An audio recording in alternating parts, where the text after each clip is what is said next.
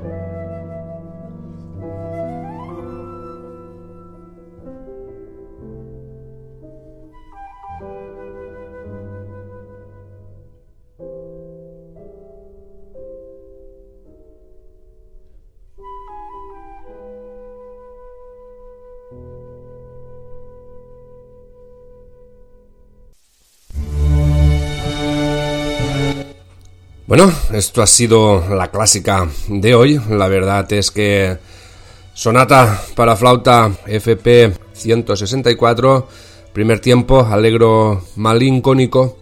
A la flauta Emmanuel Paut, al piano Eric Lesage, compositor Francis Poulenc, que nació en París el 7 de enero de 1899 y falleció también en París el 30 de enero. Este mes lo tendremos eh, por partida doble de 1963. Os he comentado antes que fue un compositor francés y miembro del grupo francés Les Six. Compuso música de todos los grandes géneros, entre ellos la música de cámara, el oratorio, la ópera, la música de ballet y la música orquestal.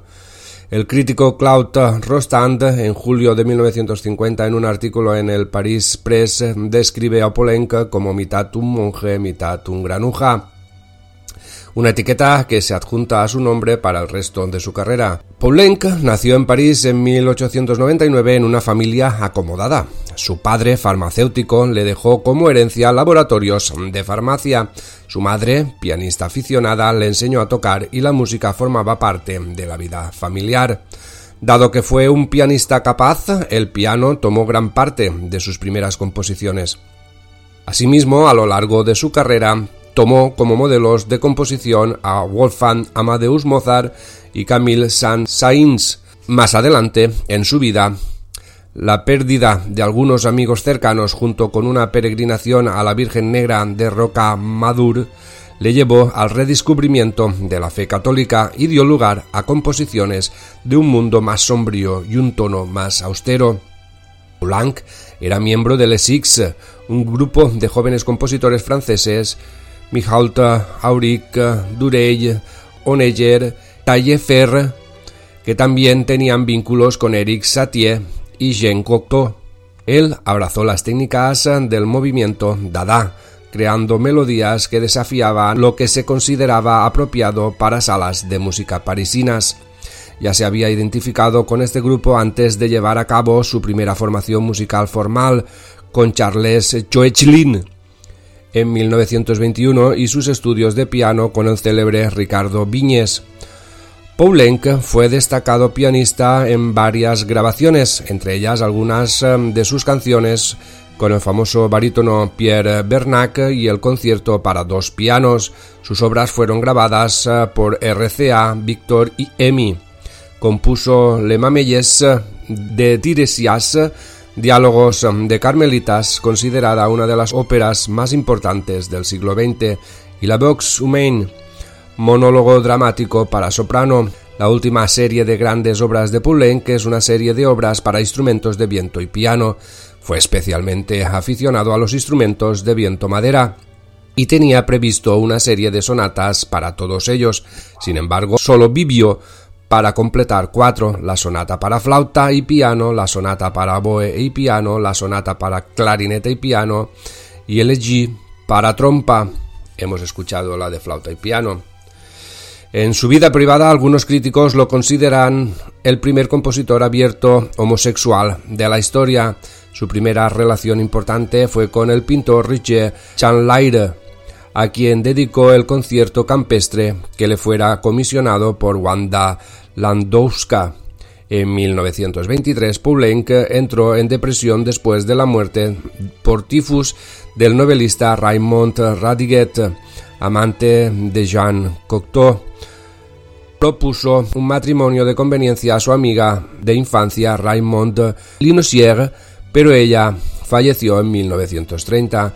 Luego, en 1936, muy afectado con la muerte de Pierre-Octave Ferrand, amigo, crítico y compositor rival que murió decapitado en un accidente de automóvil, renovó su fe católica con la excursión a la Virgen de Rocamadour. En 1949 muere su amigo Christian Berard, para quien compuso el Stabat Mater. En 1950, años después, la separación de Luis Gutiérrez y en 1957 su último gran amor le motivó poner música al monodrama de Cocteau de Vox Humain. Poulenc falleció de insuficiencia cardíaca en París en 1963. En fin, esta ha sido la vida de este compositor. Yo os voy a leer una cita. Antes de despedirme de vosotros, lo volvemos a escuchar de fondo, la sonata para flauta y piano. La cita es de Robert eh, Schumann. Para mí, la música sigue siendo el lenguaje que me permite comunicarme con el más allá. Bueno, yo ahora sí, os deseo que seáis felices, os paso con Catalina y os emplazo a escucharnos mañana con más efemérides y una nueva clásica. Gracias José, por la obra elegida y por contarnos un poco de la vida del compositor. Si quieres nos puedes seguir a la clásica del día, en Telegram buscándonos con el mismo nombre y uniéndote al grupo. También puedes seguir a la clásica del día buscándola con su nombre, en Facebook y Twitter. Y puedes visitar y escuchar todos los podcasts en iVoox y en la y también en www.youtube.com barra arroba la clásica del día. Me despido de todos y todas de parte de José y mía, hasta mañana, con nuevas efemérides de los compositores de música clásica, y entre ellas, elegiremos y disfrutaremos de una nueva, clásica del día. Cuidaros, ser felices, y besitos para todos y todas.